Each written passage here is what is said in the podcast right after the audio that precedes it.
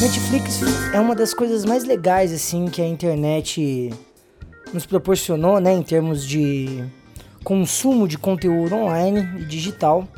Ela simplesmente revolucionou a forma com a qual a gente assiste séries e filmes.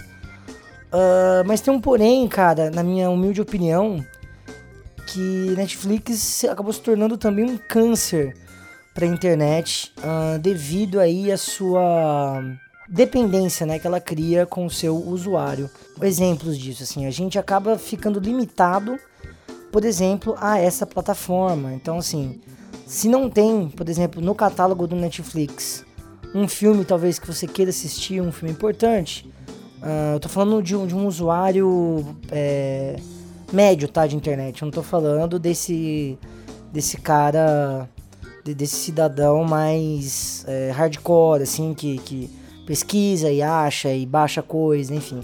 Tô falando do, do, da pessoa comum que não tem tanta intimidade assim com uh, o ambiente da internet, né? E via na Netflix uma saída muito boa para consumir filmes e séries. E é mesmo.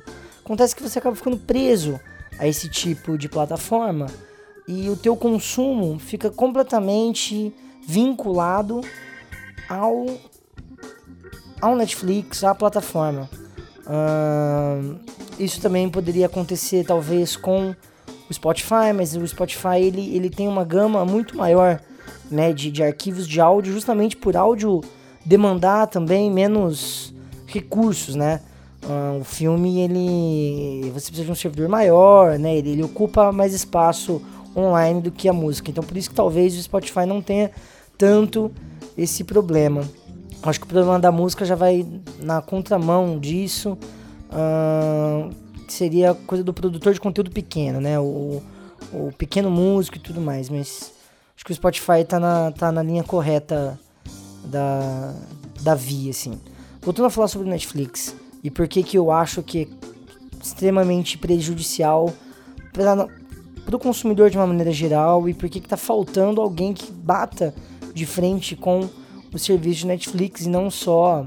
Sei que tem, existem aí uh, os sistemas de streaming da HBO, tem a Amazon TV, né, tem o próprio iTunes, mas ainda não são suficientes né, a ponto de, de competir em pé de igualdade com a gigante Netflix.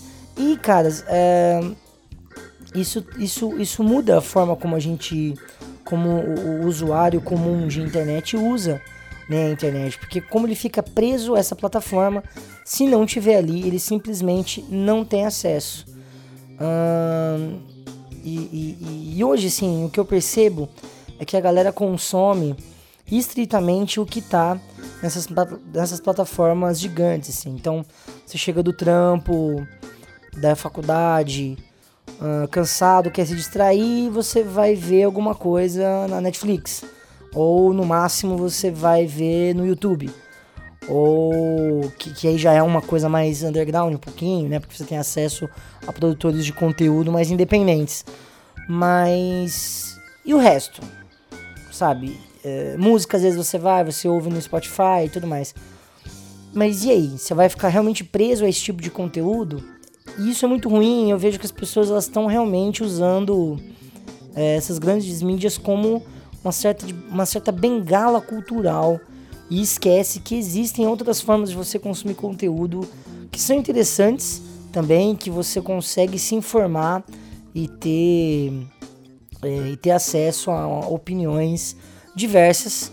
E o exemplo disso, com certeza absoluta, é o podcast. E o podcast tem a vantagem de ser também hum, uma coisa mais dinâmica, é, mais rápida. Uh, assim, rápido eu digo no sentido de que você não precisa maratonar, né? Quer dizer, você não precisa ouvir é, um episódio, sei lá, X para poder ouvir um outro. Você pode começar, por exemplo, da, da onde você quiser, porque ele não tem esse segmento, né? Tirando, claro, os podcasts de storytelling ou alguma coisa do tipo.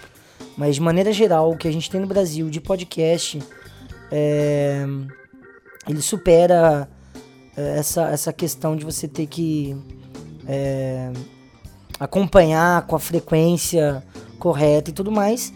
E é uma excelente fonte de entretenimento e uma excelente fonte de informação. E no Brasil a gente tem é, muitos mesmo, muitos, muitos podcasts. E é um conteúdo que é de fácil publicação, é de fácil acesso e você consegue ouvir praticamente em qualquer lugar que tenha uma caixa de som ou um fone de ouvido. Mas aí fica a pergunta, né? O que caralhos é podcast e basicamente para que que ele serve? Bom, para começar, podcast é uma parada que ninguém ouve. Como eu já havia dito, assim, né? Ele o podcast acabou sendo engolido no Brasil pelas outras mídias, então a galera não presta muita atenção né, nesse tipo de mídia que eu tô tentando é, fazer acontecer e, e, produzir de um jeito onde se popularize pelo menos dentro do meu círculo, né? Então, podcast é tipo rádio. Uh, podcast é tipo rádio, só que não é ao vivo. Podcast é tipo rádio, só que não é ao vivo e não necessariamente tem música também. É, ou seja, é, podcast é um cara sozinho, falando com ninguém, esperando que alguém, né, por aí, a esmo, o escute. Então, podcast é, uma, é um tipo de DR, manja? Sei lá. Uh, podcast é aquilo que seu amigo pede para você ouvir e você ouve porque tem dó. Porque é mais ou menos isso, né, cara? O, o, podcast ele é uma mídia solitária. Ele é uma mídia ainda à margem do que a gente tem por aí. Uh, ao pé da letra, então, uh, o podcast ele seria um arquivo de áudio qualquer, certo? Que seria distribuído através de um sistema que chama-se feed, que é bem parecido com o que o YouTube faz, né? Então, em outras palavras, é, é, é, é uma espécie de YouTube, só que apenas de áudio e sem uma plataforma. É, é, sem uma plataforma de distribuição é, fixa, como é Netflix, como é o YouTube, como é todos os sistemas de streaming que vocês conhecem. O, isso é legal do podcast, porque qualquer um pode fazer, qualquer um pode upar em qualquer lugar, sabe? E você vai ter acesso a milhares de informações a partir disso e a, e a, e a milhares de opiniões e, e dicas de filme e, e, análises e temas variados assim. E com certeza hoje é a alternativa mais fácil para você que não é um usuário muito frequente de internet e fica preso dentro desse ciclo vicioso YouTube, Netflix e Spotify.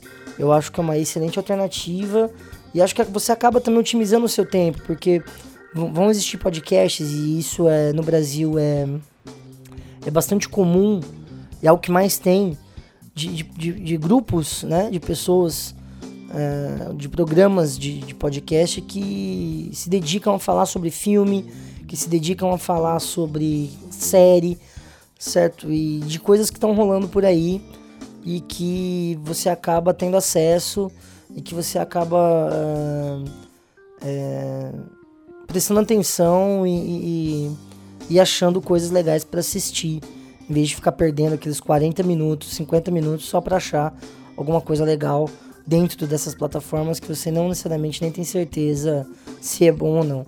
Então, além de tudo, otimize o seu tempo e, e, e, e faz você se divertir de outras maneiras. Conheça podcast, espalhe a palavra e um abraço. Esse foi o Além do Hype, episódio 2.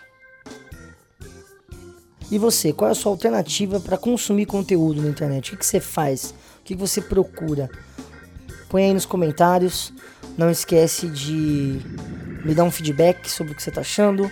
Se eu sou babaca ou não, se eu tô cagando muita regra ou não, se, eu, se te deu sono ou não. Beleza? Esse é o Além do Hype episódio número 2 e um abraço para vocês.